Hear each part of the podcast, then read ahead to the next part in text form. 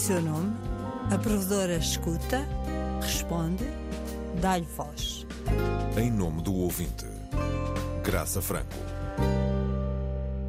Olá, bem-vindos ao programa Aqui a Provedora Empresta a sua voz. O tempo pergunta ao tempo quanto tempo o tempo tem. O tempo responde ao tempo que o tempo tem, o tempo que o tempo tem. E seis meses, quanto tempo tem? É sempre uma, uma resposta subjetiva. Seis meses de mandato como provedora do ouvinte. É muito ou é pouco? Lá chegaremos às conclusões. Temos tempo. Este é um programa de balanço e contas. E uma coisa é certa: todo o tempo foi gasto a ouvir e a dar voz às mais de duas centenas de ouvintes que nos emprestaram a voz.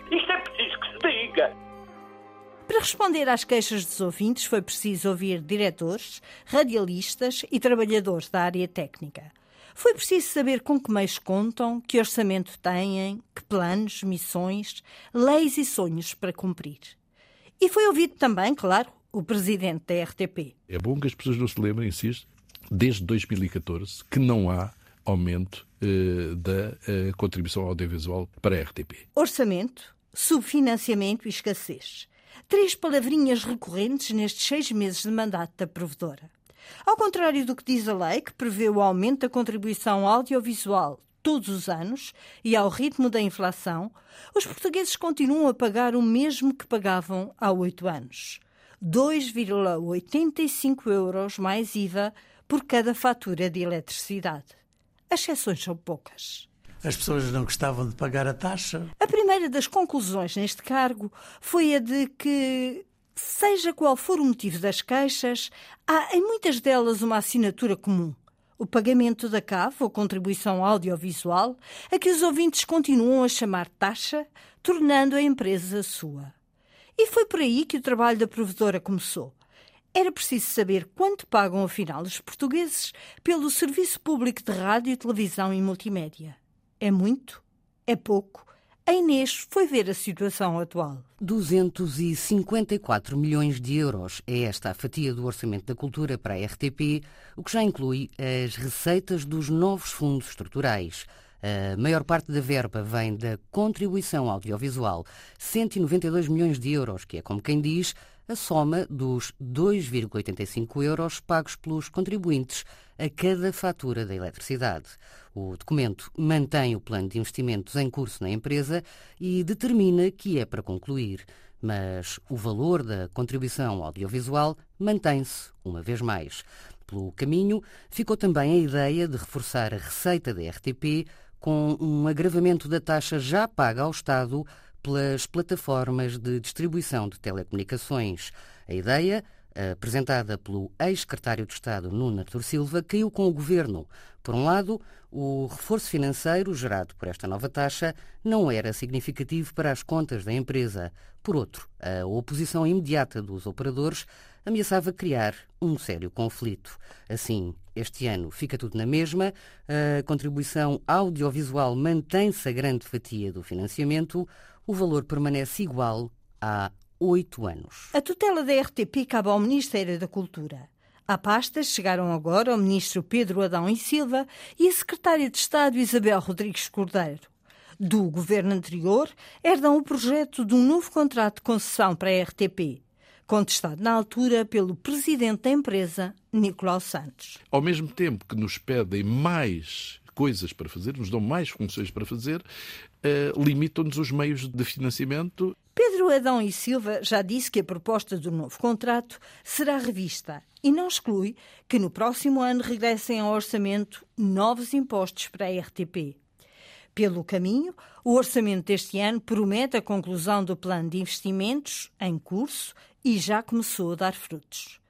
Mas, segundo o presidente da RTP, os maiores entraves à gestão têm chegado de outro gabinete, o das finanças. Se há uma empresa pública que apresenta o orçamento e esse orçamento é aprovado pelo governo em Assembleia Geral, em que o Estado é o único representante, então a partir daí deviam dar oportunidade às administrações de executar esse orçamento. E se as administrações forem incapazes de o executar ou, ou saírem do orçamento, etc., então as administrações devem ser penalizadas. Agora, autorizarem o orçamento, mas depois, em algumas decisões importantes, termos sempre um travão por parte das finanças, não sabemos se podemos ir além, é obviamente muito complicado. Nicolau Santos tem razão. Se Pedro Adão e Silva promete mais dinheiro, é preciso que o Ministro das Finanças, Fernando Medina, ao contrário de João Leão, não repita a prática do veto de gaveta, ou seja, a sistemática cativação das verbas prometidas. É desta escassez de recursos que resulta boa parte das queixas recebidas. O espanto da provedora não é apenas não haver mais recursos. O espanto é mesmo com a forma como a falta de recursos foi assimilada no discurso dos vários diretores. Assim como uma espécie de fatalidade com que é preciso aprender a conviver. Um resquício da política do não há alternativa. Como se Vítor Gaspar continuasse, qual fantasma, nos corredores da empresa a lembrar a cada passo: não há dinheiro e a perguntar baixinho: desta frase, o que é que não percebeu? Ou mesmo bem alto, pela voz do secretário de Estado do Orçamento, Luís Moraes Sarmento. Ó oh, Sr. Deputado, qual é a parte da frase que não há dinheiro que o Sr. Deputado não entende? A exceção é Nuno Sardinha. Sem perder de vista as várias missões da RDP África, este diretor não se coíbe de pedir mais, mais, para chegar mais longe. A rádio, que é o principal meio de comunicação social em África, por ser democrático, por ser uh, barato, uh, deveria ter um papel reforçado. E, e esse reforço tem a ver com meios para estar mais no terreno, tem a ver com o alargamento de emissões a mais países e mais territórios. A provedora considera que tem de haver vida para além do déficit. Voltaremos por isso a este assunto quando chegarmos às conclusões deste balanço. Nestes seis meses de mandato, o gabinete da provedora respondeu a mais de 200 mensagens dos ouvintes. A grande maioria chega através da página das provedoras no site da RTP. Mas há também quem escreva à provedora por e-mail cartas escritas à mão, nenhuma. A maioria dos ouvintes escreve para criticar ou para protestar. Mas a caixa de correio da provedora recebe também dúvidas e perguntas acerca dos mais variados assuntos e ainda elogios a programas ou autores e profissionais da rádio. Parabéns pelo programa e a oportunidade que dão por toda a gente poder eh, exprimir as suas opiniões. Se for um elogio, a tarefa da provedora é fácil. Basta reenviar para o autor do programa e para o diretor de canal. Mas caso o ouvinte aponte algum erro, o processo é mais complexo. A rádio ouve-se em andamento e são frequentes as vezes em que alguém acha que ouviu um grande disparate, que afinal não foi dito.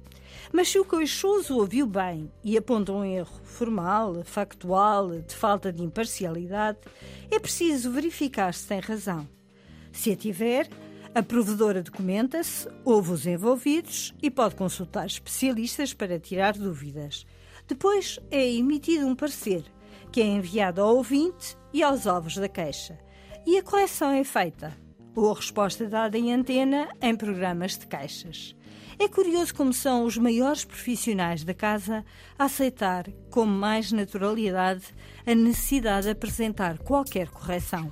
Bom, o que fica por dizer? Relevares, começo por ti.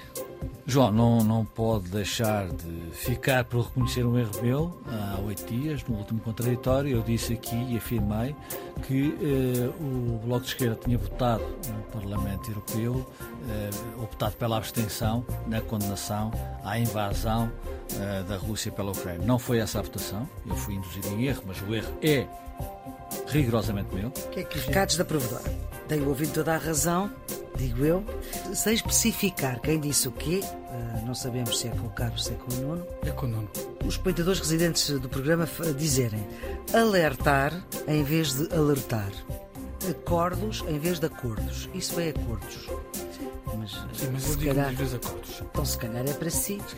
Pronto, fica dado o recado da senhora provedora da jornalista Graça Franco. Aliás, sei que o professor quer fazer uma retificação em relação a, a, a um ouvinte chamou-nos a atenção para um lapso nosso Exatamente. Uh, no, no, desculpa, no anterior programa. Eh, de facto, uh, a área. E Rei, que assina a área. Vínhamos embalados e, e foi dito e, 4 mil 4 milhões. 4 mil milhões, mas é 4,04 uh, milhões de hectares. Está feita a retificação, ainda bem que, que há ouvintes atentos Também há queixas sobre animadores, programas, horários e gralhas. É sempre bom lembrar que a provedora não tem quaisquer poderes na programação, nem deve ter. Não pode, por isso, pôr ou tirar programas do ar. Mas pode fazer sugestões. E, neste caso, o diretor da Antena 2 aceitou o parecer da provedora. E eu admito que às vezes pisa o risco. Eu vou dizer em relação ao advento tático, e acho que é importante dizer isto.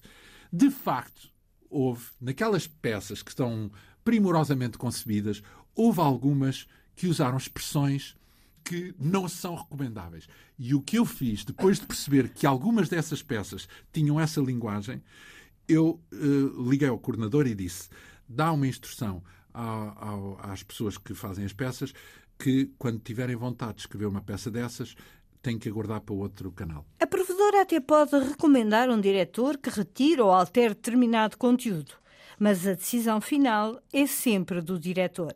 E é assim que deve ser. Não há um algoritmo que decida uma grelha de programação, senão era facílimo.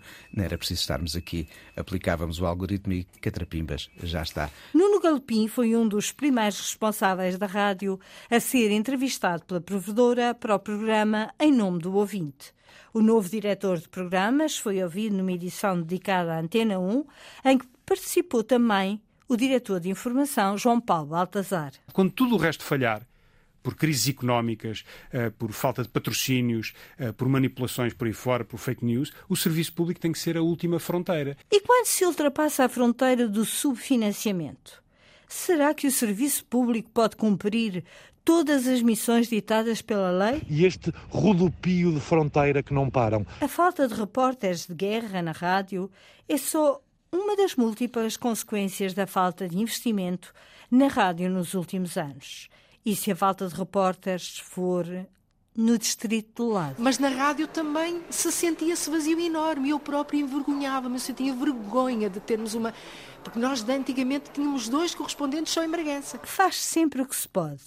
Mas nestas rádios todas queriam fazer mais e melhor. E a provedora garante que nestes primeiros seis meses trabalhou para garantir o serviço público como última fronteira.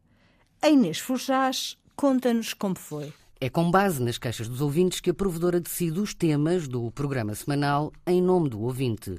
Desde o início do mandato, a provedora produziu e emitiu 20 edições.